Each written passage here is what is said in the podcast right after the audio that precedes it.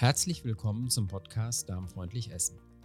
In diesem Podcast dreht sich alles um Themen aus der Ernährungsberatung, unsere Verdauungsorgane und den Einfluss unserer Lebensumstände auf unsere Gesundheit. Natürlich beschäftigen wir uns auch mit darmgesunder, genussreicher und saisonaler Ernährung, aber auch mit Unverträglichkeiten und Intoleranzen, typischen Erkrankungen der Stoffwechselorgane und Themen wie Stress, Schlaf oder Bewegung. Unser Ziel ist es, euch wertvolle Hinweise für die Verbesserung eures Wohlbefindens und ein gesünderes Leben zu geben. Wir wünschen euch viel Spaß mit dieser Folge.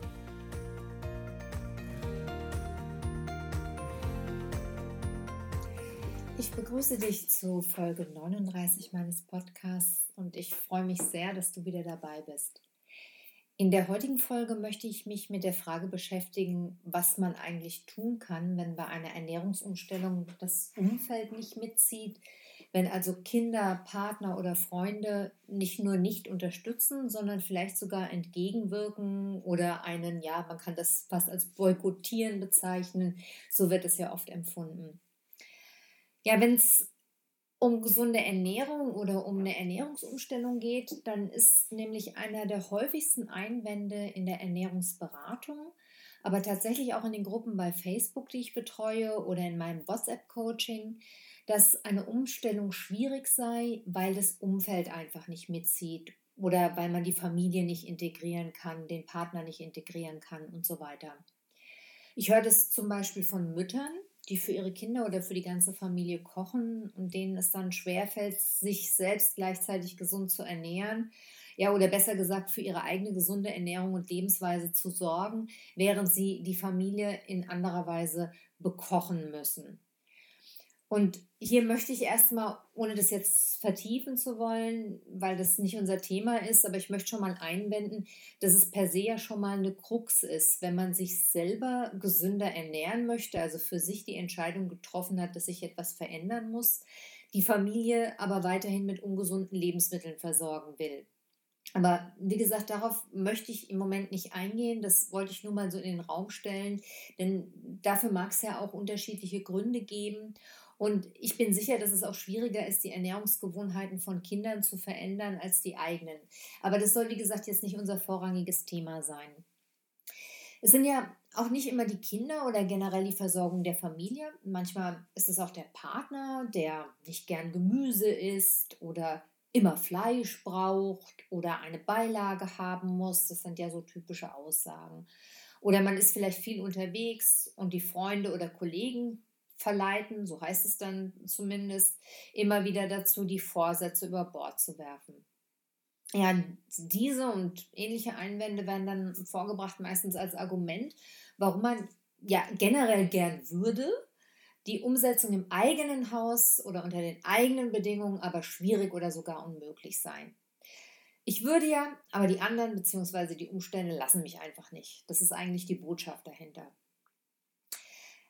Ich werde darauf in dieser Folge ganz, ganz äh, detailliert eingehen. Ich kann aber schon mal vorwegnehmen, dass ich in dieser Hinsicht super streng bin.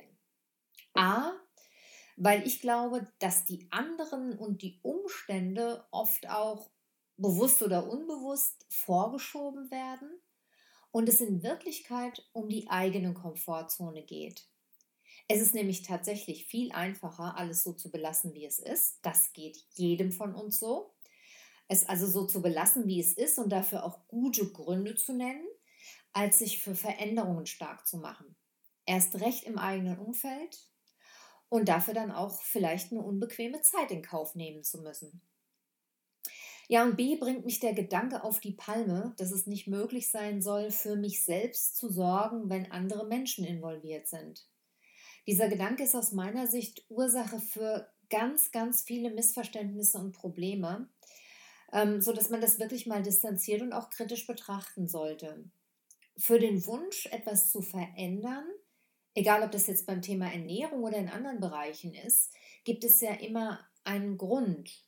Und ich denke, dass so ein persönlicher Wunsch, wenn er wirklich ernst gemeint ist, auch wichtig und berechtigt ist. Wir sind soziale Wesen, völlig klar, aber wir sind auch sehr stark für unser eigenes Wohlergehen verantwortlich. Der Grund, etwas im Ernährungsverhalten verändern zu wollen, das kann eine Krankheit sein wie Diabetes, vielleicht eine Candida-Belastung, Schilddrüsen- oder Darmprobleme.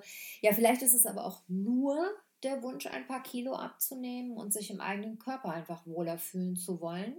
Oder vielleicht ist es ganz simpel das Bedürfnis, ein gesünderes Leben zu führen, was auch immer.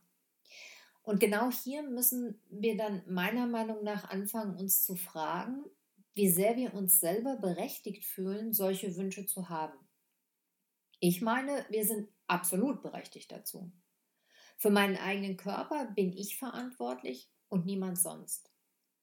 Dass andere für sich sorgen, das gestehen wir ihnen ja auch zu, oder? Und wenn wir uns ja meinetwegen jetzt ein Bein brechen würden und Gips bekommen sollen, dann sagen wir ja auch nicht, Frau Doktor, das ist aber sehr schwierig bei mir. Mein Mann, der geht so gern tanzen und da kann ich doch jetzt nicht mit dem Gips rumlaufen. Das ist vielleicht ein drastischer Vergleich, macht aber vielleicht auch deutlich, worauf ich hinaus will. Wenn es wirklich unser tiefer Wunsch ist, etwas zu verändern, dann hat niemand das Recht, uns davon abzuhalten. Und wir haben umgekehrt die Pflicht, für unsere Wünsche einzustehen auch wenn es unbequem ist, und können nicht andere vorschieben. Achtung! Ich sage damit nicht, dass das einfach ist. Ich sage nur, dass es wichtig ist und dass wir die Prioritäten richtig setzen müssen. Und sich das erstmal gedanklich wirklich klar zu machen, glaube ich, verändert schon mal eine ganze Menge. Wir sind für unser Leben, für unseren Körper und für unsere Gesundheit verantwortlich. Wer sonst, wenn nicht wir? Und wenn wir das wirklich mal erkannt haben und auch respektiert haben, dann können wir schon mal aufhören, das Problem zu diskutieren und anfangen, nach Lösungen zu suchen. Mit meinen Klienten mache ich das natürlich oft auch gemeinsam und ich freue mich dann immer sehr zu sehen, was für schöne Ideen es dann auch für scheinbar unüberwindliche Probleme plötzlich gibt, was man da so alles findet. Wir überlegen dann, wie und wo im Alltag einfach mögliche Lösungsansätze liegen. Natürlich definieren wir das Problem, natürlich darf das auch klar ausgesprochen werden und dann schauen wir einfach gemeinsam, ähm, wie gravierend dieses äh, Problem äh, wirklich ist und wo für mögliche Lösungen denn vielleicht auch Platz ist. Das kann zum Beispiel so aussehen, wie es mal eine Klientin für sich entschieden hat. Die hat ihr Frühstück abends vorbereitet und dann aber erst gegessen, wenn ihre Tochter in der Schule war. Weil es morgens einfach immer ein wahnsinniger Stress gewesen ist und sie das Gefühl hatte, also unter diesen Bedingungen kann sie sich morgens nicht ein Frühstück zubereiten, das auch noch einigermaßen in Ruhe essen, geht irgendwie gar nicht. Also hat sie dann ähm, für sich die Entscheidung getroffen, das abends vorzubereiten, das schon mal zurechtzustellen. Und wenn ihre Tochter in die Schule gegangen ist, dann hatte sie sich einfach nochmal die Zeit genommen und in Ruhe gefrühstückt. Eine andere Klientin aus meinem WhatsApp-Coaching hatte dieses heimische Morgenchaos, das bei ihr ganz ähnlich gewesen ist, zum Anlass genommen, das intermittierende Fasten auszuprobieren. Sie hat also das Frühstück weggelassen und hat erst mittags gegessen. Sie setzt sich allerdings trotzdem an den Tisch mit der Familie morgens, trinkt dann einfach ihr heißes Wasser und hat auch, weil sie ja selbst jetzt nichts isst, Zeit, sich um die Kinder zu kümmern und auch deren Pausensnacks zurechtzumachen. Und sie nimmt sich dann selbst ins Büro einen Lunch mit und hat da die nötige Ruhe zum Essen. Das hat ein bisschen gedauert, bis so ein ausreichendes Repertoire auch an schnellen, befriedigenden To-Go-Gerichten da war. Aber weil sie immer notiert hat, wenn etwas besonders Gelungenes dabei war oder was gut geklappt hat, hatte sie ziemlich schnell eine Liste, die sie jetzt im Alltag nutzt, auf die sie dann praktisch zurückgreifen kann. In meiner Praxis durchforsten wir bei solchen Gelegenheiten auch immer meine Rezeptsammlungen und schauen einfach nach Gerichten, die sich für den jeweiligen Bedarf besonders gut eignen. Zum Beispiel dann auch solche, die wie im ersten Beispiel, die man am Abend vielleicht vorbereiten kann, die man entweder dann morgens isst oder die man vielleicht auch abends kocht, als Abendmahlzeit isst und bei der auch gleichzeitig eine Mittagsmahlzeit für den nächsten Tag anfällt. Also hier kann man tatsächlich ähm, für sich schon mal Lösungen finden. Bei einer anderen Klientin, an die ich mich super gut erinnere, war es so, dass der Mann super picky gewesen ist, was Essen betrifft. Der hat viele Sachen überhaupt nicht gegessen oder nicht gemocht. Und diese Klientin war auch sehr verzweifelt, weil sie immer das Gefühl hatte, sie muss, wenn sie sich gesund ernähren möchte, ab sofort zwei verschiedene Gerichte kochen. Und der Haussegen und auch die schöne Atmosphäre am Abend sei eben durch diese Ernährungsumstellung massiv gestört. Auch mit ihr bin ich dann meine Rezeptsammlungen durchgegangen und wir haben uns bei jedem Gericht überlegt, wie sie das auf einfache Weise so gestalten kann, dass eine Portion so ausfällt, dass sie auch ihrem Mann schmeckt, indem sie entweder was abgewandelt oder ergänzt hat. Und die war dann selbst erstaunt, wie einfach das mit geringen Abwandlungen doch möglich ist, selbst bei Gerichten, von denen sie selbst dachte, dass sie sie auf gar keinen Fall zubereiten kann, weil ihr Mann die auf keinen Fall essen würde. Und auch da haben wir sehr gute Lösungen gefunden.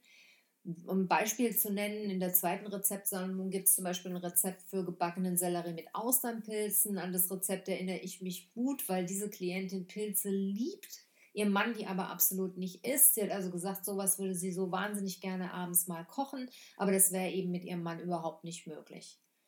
Wir haben dann also überlegt, dass sie den Sellerie einfach für beide zubereiten kann, weil Sellerie aß ihr Mann, aber dass sie die Pilze nur für sich selbst macht. Und da die in dem Gericht sowieso separat gegart werden im Ofen, ist das überhaupt kein Problem. Und während die Pilze im Ofen sind, brät sie jetzt für ihren Mann dann ein Stück Fleisch oder Fisch und die beiden können problemlos gemeinsam essen. Wenn man das jetzt so erzählt, glaube ich, klingt das ganz banal. Und letztendlich ist es das auch.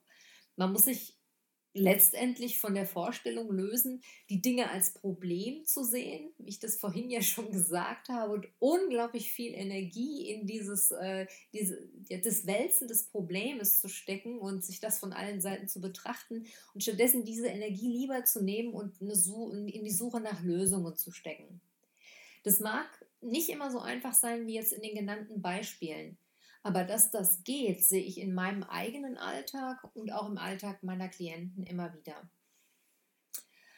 Aber ah, dann fällt mir auch noch ein Fall ein, bei dem es umgekehrt war. Den fand ich ganz interessant. Es war ein Klient, der aufgrund einer Typ-2-Diabetes die Ernährung umstellen wollte und der auch zu mir kam, weil es mit der Umsetzung im Alltag nicht so richtig geklappt hat.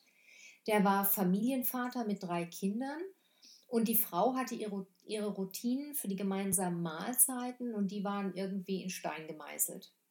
Ähm, die Versorgung unterwegs hatte der Klient ganz gut im Griff für sich, aber zu Hause war das immer problematisch, weil es da so war, dass seine Frau fast immer kochte, er praktisch gar nicht und sie auch die Gewohnheiten der ganzen Familie nicht umwerfen wollte.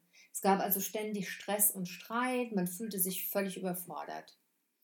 Und mit dem Klienten bin ich dann viele typische Alltagsgerichte der Familie durchgegangen und wir haben gemeinsam überlegt, wie er das äh, handeln kann, also wie er und eben nicht seine Frau das so umgestalten kann, dass das für ihn eine gesunde Mahlzeit wird. Das war mir wichtig, weil die Botschaft ja ganz klar war, dass die Frau mit den drei Kindern und dem gemeinsamen Abendessen ohnehin schon genug zu tun hatte ähm, sodass für mich der Fokus auch darauf lag, dass er sich hier einbringt, dass das für seine Frau nicht zu kompliziert wurde. Und wir haben dann zum Beispiel Gemüse oder Salate addiert. Wir haben generell frisches Obst und Gemüse eingebaut und darüber nachgedacht, wie er sich solche Sachen einfach und schnell selber zubereiten kann. Wenn also die Familie zum Beispiel jetzt Schnitzel mit Ofenkartoffeln und Buttergemüse gegessen hat, dann gab es für ihn entweder ein unpaniertes Schnitzel dazu oder sogar Hühnerbrust und er hat sich selber einen großen Salat gemacht und meinetwegen eine Portion Süßkartoffeln in den Ofen gestellt. In der Praxis stellte sich dann übrigens heraus, und das fand ich ganz lustig, dass zwei seiner Kinder die Süßkartoffeln viel lieber als die normalen Kartoffeln gegessen haben und seine Frau sich auch über solche Sachen wie ein Salat oder ein anderes zusätzliches Gemüse total gefreut hat. Also war es am Ende eine Win-Win-Situation für alle. Ja, auch bei dem Beispiel sagen möglicherweise wieder einige, das ist sehr trivial, aber meine Erfahrung ist, dass man tatsächlich für alles eine Lösung findet. Selbst bei einem Gulasch oder einer Lasagne gibt es irgendwo im Zubereitungsprozess eine Schnittstelle, an der man eine Portion in einer abgewandelten Version fertigstellen kann. Und in der Tat erlebe ich immer wieder Klienten, die sagen, ja, mag ja sein, in der Theorie klingt das alles einfach, aber bei mir funktioniert das alles nicht. Wenn ich dann in die Details gehe und mir das schildern lasse, dann stellen wir fest, dass es auch für die aussichtslosesten Fälle irgendwie immer Lösungen gibt. Und das Tolle ist ja, wenn der Teufelskreis einmal durchbrochen ist, dann finden sich die Dinge und plötzlich funktionieren auch Sachen, die vorher einfach undenkbar gewesen sind.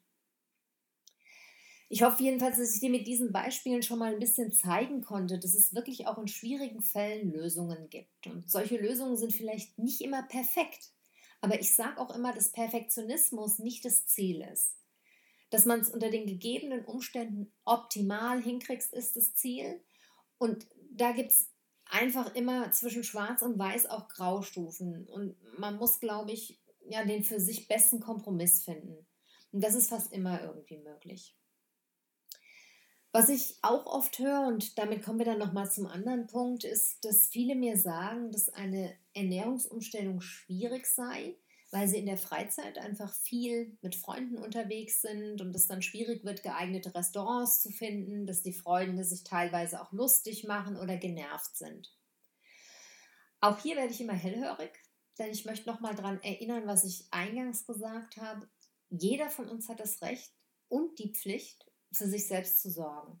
Und das sollten wir auch nicht einfordern müssen. Wir sind für unsere Gesundheit und unseren Körper verantwortlich, niemand sonst. Gestehst du deinen Freunden zu, dass sie für sich sorgen? Davon gehe ich doch mal ganz fest aus. Und das Gleiche darfst du doch auch umgekehrt erwarten. Das hat was mit Respekt und Rücksichtnahme zu tun. Wenn beides fehlt, dann würde ich durchaus anfangen, mir mal ernsthaft Gedanken um solche Freundschaften zu machen. Aber zurück zur eigentlichen Problemstellung.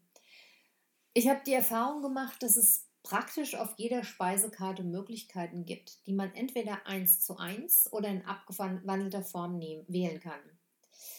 Das sind ja so Kombis wie Fisch und Gemüse oder Fisch und Salat, Geflügel und Gemüse oder Geflügel und Salat, Spiegelei oder Rührei gibt es auch so gut wie überall. Und der Klassiker Salat mit Samen, Körnern, Ei oder Geflügel geht sowieso.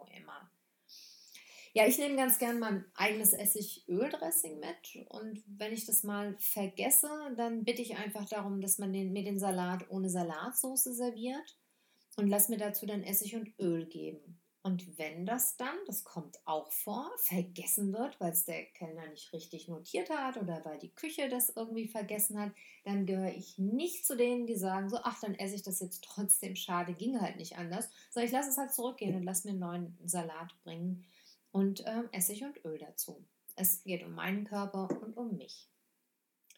In ganz strengen Phasen habe ich sogar schon mein eigenes getreidefreies Brot ins Restaurant mitgebracht und darum gebeten, dass ich das zum Salat verzehren darf, weil ich aus gesundheitlichen Gründen eben gerade kein normales Brot essen darf. Und es war noch nie irgendwo ein Problem. Klar, man muss unter Umständen dann mal auf das Bierchen und das Dessert verzichten, aber das war es auch schon. Ganz krass gesagt, kann ich selbst im Burger-Restaurant oder in der einfachsten Pizzeria einen guten Kompromiss finden, denn selbst da gibt es meistens einen Salat. Und wenn mir unbedingt danach ist, kann ich sogar das Burger-Patty ohne Brötchen essen. Klar, das ist holprig, ist nicht immer easy und vielleicht auch nicht immer super befriedigend, aber die Aussage, ich kann nicht weil, stimmt einfach nicht. Vielmehr müsste sie heißen, ich will nicht weil. Und ja, es gibt auch Menschen, die einfach nicht widerstehen können, wenn sie ungesundes Essen haben können. Aber dann ist das ein anderes Problem, an dem man arbeiten kann und muss. Nur die Aussage, mein Umfeld ist schuld, stimmt dann einfach nicht. Auch hier bitte nochmal, damit ich nicht missverstanden werde. Ich sage auf keinen Fall, dass das einfach ist. Ich weiß genau, wie holprig und schwierig es gerade am Anfang ist, wenn man herkömmliche, gewohnte Pfade verlassen will. Jedes Jahr, wenn ich meine eigene mehrmonatige streng zuckerfreie Phase antrete, dann schreie ich innerlich Zeta und Mordio. Ich könnte für ein Stück Kuchen morden. Und ich habe eine Woche lang super schlechte Laune. Es kommt mir dann vor, als würde mein ganzes Leben ab sofort gefühlt nur noch halb so viel Spaß machen. Das dauert immer so ein paar Tage an und dann ist Ruhe. Dann hat sich mein Kopf und mein Körper mit der Veränderung abgefunden. Der Jieper nach süß hört auf und das Essen schmeckt auch wieder. Ich appelliere deshalb immer bei meinen Klienten in den Facebook-Gruppen, in den Coachings und auch hier im Podcast immer an das Durchhalten, eine Weile wirklich konsequent zu sein, weil dann wird auch der innere Schweinehund leiser und unsere Gedanken werden wieder frei. Tatsächlich muss man sich vielleicht die Mühe machen, sich mal hinzusetzen und darüber nachzudenken, aber mit einem klaren Kopf fällt einem eigentlich zu jeder Problematik oder zu jeder Situation eine ganz gute Lösung ein. Zum Thema Restaurantbesuch mache ich vielleicht auch noch mal eine eigene Podcast-Folge. Ich habe für eine befreundete Ernährungsberaterin mal einen Themenabend zum Thema Restaurantbesuch gemacht. und habe da Speisekarten von einzelnen Restaurants mitgebracht, ausgewertet und jeweils geschaut, was für Gerichte man wählen kann, wenn man sich einigermaßen gesund ernähren möchte. Ja, und vielleicht wäre das mal was für eine Podcast-Folge, da denke ich mal drüber nach. Ja, du siehst schon, am Ende läuft es eigentlich immer darauf hinaus, dass man für sich herausfindet, ob dieses Argument, mein Umfeld zieht nicht mit, wirklich richtig ist oder ob das nicht eigentlich dazu dient, das eigene Verhalten zu rechtfertigen. Das heißt sozusagen einen guten Grund zu finden, warum man eben nicht durchhalten kann. Es ist immer verlockend, für jeden von uns, mit dem Finger auf andere zu zeigen und zu sagen, die sind schuld. Andererseits kann es, wie wir gesehen haben, auch tatsächlich Hindernisse und Hürden geben, die man in Angriff nehmen und für die man Lösungen finden muss. Und diese Hürden sind tatsächlich auch unterschiedlich hoch und werden unterschiedlich hoch oder gravierend empfunden. Mir ist nochmal wichtig, dir zu sagen, dass ich deshalb weder sage, dass das einfach ist, noch möchte ich hier irgendjemanden an den Pranger stellen, mich lustig machen oder sonst irgendwas. Ich möchte dir nur deutlich machen, dass das Argument, es geht nicht wegen der anderen, sehr, sehr selten wirklich zutrifft. Mir ist in der Praxis überhaupt nicht ein einziger Fall begegnet, wo dieses Argument wirklich schlüssig war, wenn man sich genau ansieht. Ich möchte es aber trotzdem in keiner Weise abwerten, weil der Mechanismus ebenso menschlich ist und ja, vielmehr glaube ich eigentlich, dass das ein Punkt ist, über den man sehr, sehr gründlich nachdenken sollte. Und dazu gehört übrigens auch, dass man überlegen muss, ob die gewünschte Verhaltensänderung, also in diesem Fall eine Ernährungsumstellung, wirklich eine so hohe Priorität hat. Und wenn ja, warum sie dann trotzdem nicht umgesetzt wird. Da sind wir natürlich schon sehr in der Psychologie, aber das finde ich immer einen sehr wichtigen Punkt.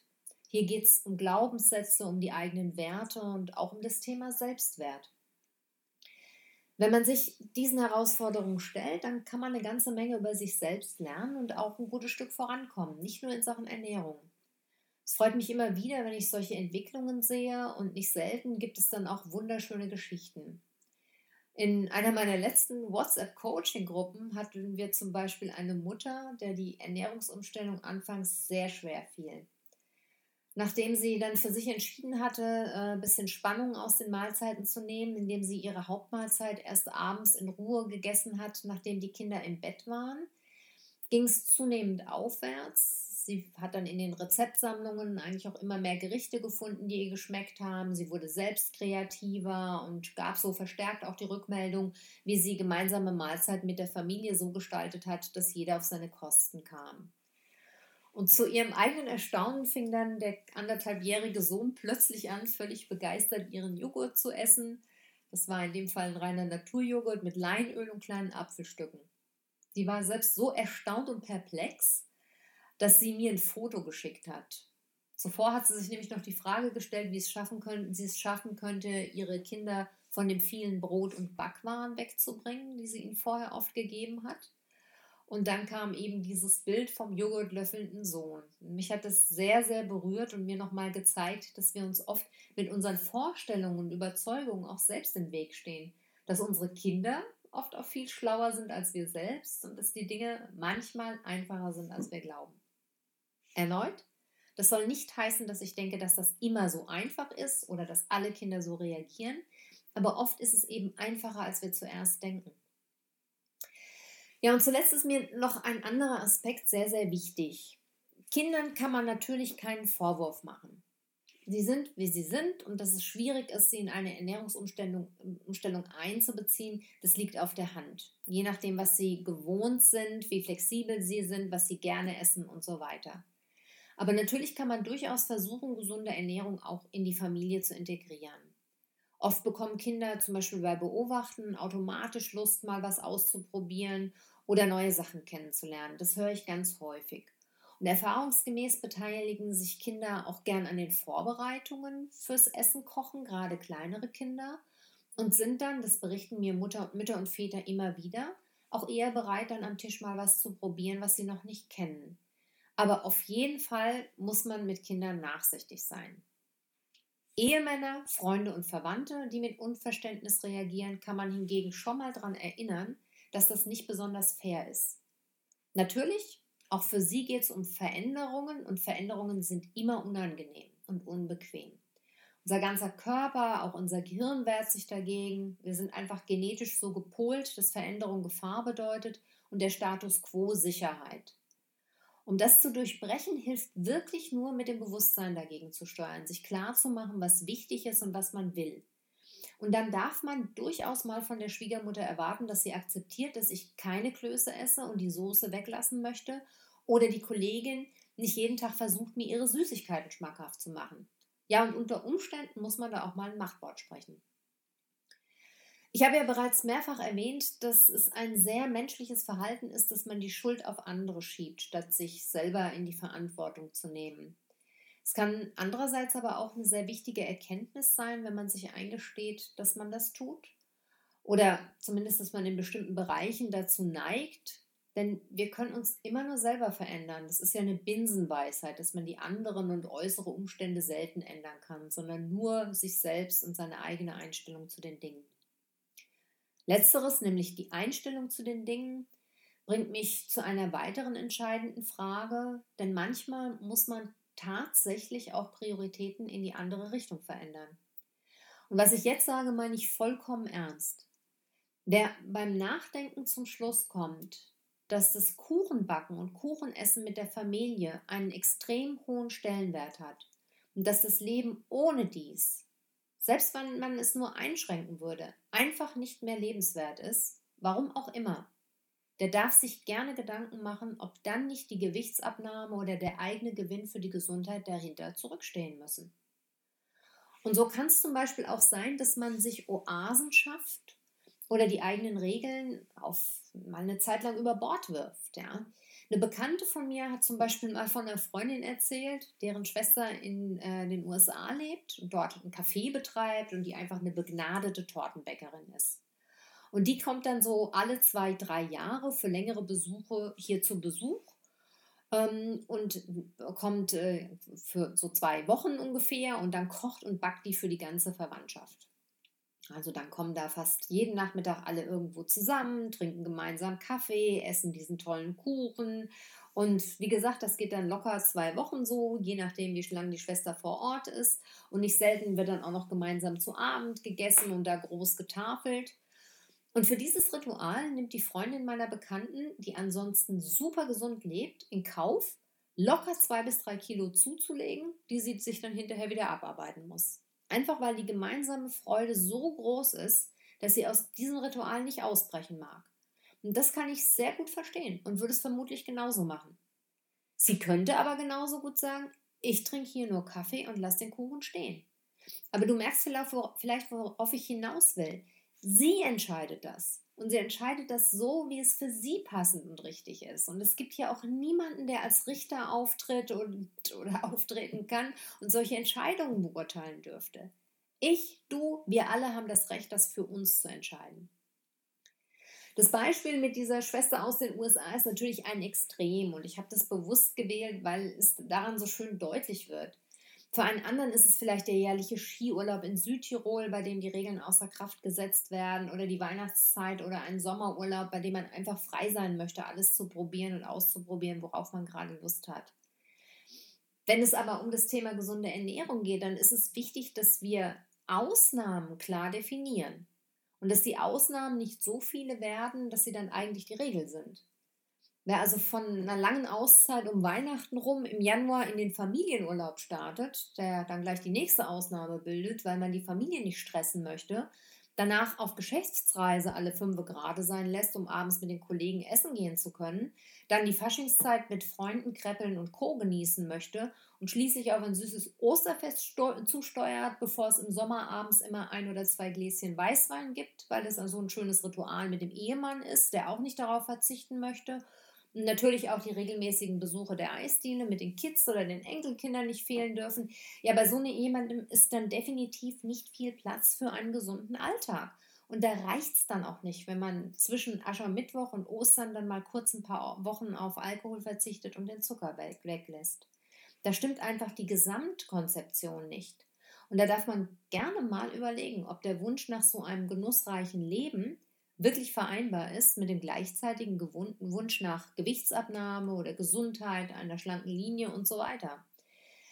damit will ich nicht sagen, dass es nicht auch Menschen gibt, die sogar solche Extreme gut wegstecken, aber das gilt ganz sicher nicht für die Mehrheit von uns. Und deshalb müssen wir für uns klären und entscheiden, was wichtig und richtig ist. Und diese Entscheidung nimmt dir niemand ab, die halte ich aber für absolut legitim und du triffst sie. Wir sind nun mal Menschen mit freiem Willen, wir dürfen entscheiden, was uns wichtig ist. Ich hatte zum Beispiel auch mal eine schwer kranke Klientin, die die vegane Ernährung hätte aufgeben müssen und die sich trotz aller Konsequenzen dagegen entschieden hat, weil jede andere Ernährungsform sie einfach in ihren Grundüberzeugungen so tief erschüttert hätte, dass das für sie keine Option war. Und ich finde das absolut legitim. Mir ist lieber, jemand trifft aus voller Überzeugung so eine vielleicht krasse Entscheidung, als jemand, der über Jahre immer wieder halbherzig versucht, etwas umzusetzen, das völlig widersprüchlich zu seinem Leben und seinen Werten ist und der sich damit dann vielleicht auch jahrelang furchtbar quält. Das hat ja auch was mit der Lebensqualität zu tun.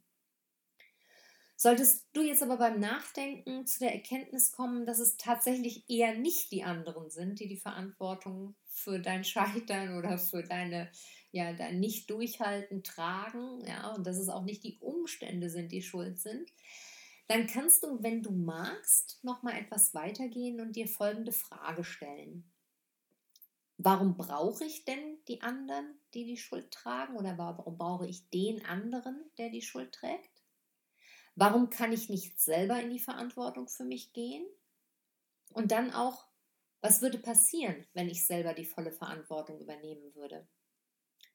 Darauf möchte ich jetzt gar nicht näher eingehen, sondern dir diese Fragen einfach mit auf den Weg geben. Schau mal, ob du mit ihnen arbeiten kannst, ob du damit in Resonanz gehst irgendwo. Du kannst es im Stillen machen oder deine Gedanken auch aufschreiben. Vielleicht kommt dir dabei die eine oder andere Erkenntnis, die dir weiterhilft. Ich wiederhole nochmal die drei Fragen. Warum brauche ich den anderen, der die Schuld trägt? Warum kann ich nicht selber in die Verantwortung für mich gehen? Oder andersrum, was würde passieren, wenn ich selber die volle Verantwortung übernehmen würde? Zum Schluss möchte ich dir noch einen Buch- und Praxistipp mit auf den Weg geben. Ich arbeite persönlich und auch in meinen Coaching schon seit vielen Jahren mit Byron Katie. Vielleicht kennst du sie und auch ihr Buch Lieben, was ist. Byron Katie hat eine Technik entwickelt, mit der du mit Hilfe von vier Fragen und der Umkehrung bestimmte Aussagen, von denen du überzeugt bist, hinterfragen kannst.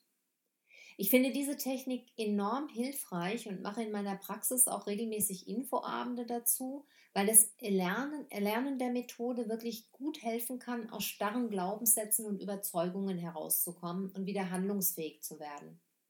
Wenn du magst, schau dir die Methode mal an. Es gibt dazu ganz viel Material im Internet. Byron Katie hat auch eine sehr gute eigene Website auf Deutsch. Den Link dazu und die Daten zu dem Buch, über das ich gerade sprach, stelle ich dir auf jeden Fall in die Show Notes. Was mir noch ganz wichtig ist zu sagen, eine Ernährungsumstellung ist nicht einfach. Du musst nicht von dir erwarten, dass das alles ohne Probleme von selbst läuft und du dabei singend in der Küche stehst. Ja? Wenn du es dennoch tust, umso besser. Aber die meisten von uns brauchen ein bisschen Zeit, um neue Routinen in den Alltag einzubauen. Das ist einfach so und das ist auch völlig normal. Für neue Handgriffe braucht man immer etwas länger als für gewohnte Handgriffe. Am Anfang ist vieles holprig, unangenehm und erfordert zusätzlich Zeit. Wer deswegen das Handtuch wirft, gibt zu früh auf. Hier heißt die Devise auch wirklich durchhalten. Denn nach wenigen Tagen werden diese neuen Handgriffe selbstverständlich und ersetzen alte Gewohnheiten. Wenn man neue Rezepte kocht, dann schaut man beim ersten Mal unentwegt ins Kochbuch, beim zweiten Mal ist es dann aber schon leichter und beim dritten Mal braucht man vielleicht nicht mal mehr die Vorlage. Es ist also alles wirklich nur eine Frage der Zeit. Ich kann dir das wirklich auf die Hand versprechen.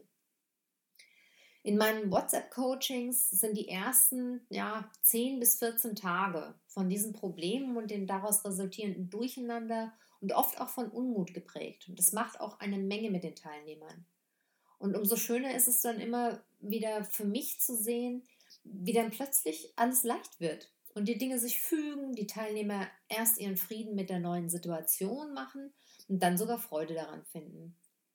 Ja, und umso leichter es wird, desto mehr kommt, wie ich es schon beschrieben habe, auch oft unerwartet und wie von selbst eine Idee für die bessere Umsetzung. Der Partner unterstützt plötzlich doch, statt gegenzuarbeiten. Die Kinder, die das ein oder andere Gericht total lecker finden. Das Lieblingsrestaurant, das, oh Wunder, tatsächlich auf Nachfrage viel flexibler ist als erwartet. Und die Tante, die trotz anfänglichem Unverständnis plötzlich das Menü doch ein bisschen umgestellt hat, sodass es essbare Alternativen gibt. Dazu gehört aber, dass man sich erstmal selber treu bleibt, bevor man diese Loyalität und Treue von anderen erwartet. Ich kann dich nur von Herzen einladen, einmal eine Runde WhatsApp-Coaching zu buchen und mitzumachen, um diese Erfahrung auch für dich zu machen und dann vielleicht auch die Kurve zu kriegen. Manchmal braucht es einfach diesen Kick und ja auch alltagstaugliche Lösungen, auf die man vielleicht alleine gar nicht kommt. Meine wichtigste Botschaft in dieser Podcast-Folge ist jedenfalls, dass es erstmal um dich geht und um niemanden sonst. Und die anderen dürfen dann aber auch nicht deine Ausrede sein. Selbstfürsorge ist unglaublich wichtig. In dem Zusammenhang wird ja immer wieder das Beispiel von den Sauerstoffmasken angeführt, die bei einem Druckabfall im Flugzeug aus der Decke fallen. Nicht umsonst heißt, dass man erstmal sich selbst die Maske aufsetzen soll und dann den anderen helfen soll. Wenn man das hört, rollt man ja so ein bisschen innerlich mit den Augen, weil man denkt, oh, schon wieder das, ich kann es nicht mehr hören. Aber ich finde das Bild gar nicht so schlecht, weil es tatsächlich darum geht, dass wir für uns sorgen, bevor wir für andere sorgen und damit wir das überhaupt können. Und ich finde übrigens auch, dass das eine wichtige Botschaft für Kinder ist. Die dürfen das ruhig mitbekommen. Da können wir ruhig Vorbild sein. Ich sorge für mein Wohlergehen, für meinen Körper und für meine Gesundheit und ich erwarte erstmal nicht, dass andere das für mich tun oder dass andere die Verantwortung dafür übernehmen. Auch dass man sagen darf, was man essen möchte und was nicht, ist eine wichtige Botschaft für Kinder. Dass man, wie gesagt, für seinen Körper und seine Gesundheit sorgt. Erst recht. Du siehst also, das Ganze ist ein vielschichtiges Thema und wie immer interessieren mich deine Erfahrungen sehr. Ähm, schick mir gerne eine Mail dazu oder schreib mir auf Facebook oder Instagram. Ich hoffe, ich konnte dir in dieser Folge wieder ein paar Impulse geben und dich zum Nachdenken anregen. Hab den Mut, deine Ziele umzusetzen. Komm in unser WhatsApp-Coaching, um dir Rückenstärkung zu holen. Und lass auf keinen Fall zu, dass dein Umfeld über deine Ziele bestimmen darf. Es ist dein Leben und du allein trägst die Verantwortung dafür. Ich wünsche dir alles Gute und bin jederzeit für dich da. Liebe Grüße, deine Carla.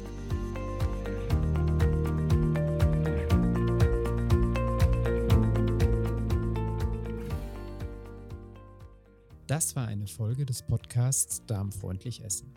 Informationen zu allen besprochenen Themen findet ihr in den Shownotes zu dieser Folge. Unsere Rezeptsammlungen erhaltet ihr auf www.darmfreundlich-essen.de. Dort findet ihr auch alle anderen bisher veröffentlichten Folgen dieses Podcasts. Meldet euch gerne auch bei unserer Facebook-Gruppe Darmfreundlich Essen an. Den Link zur Gruppe findet ihr in den Show Notes oder ihr sucht bei Facebook nach dem Begriff darmfreundlich essen.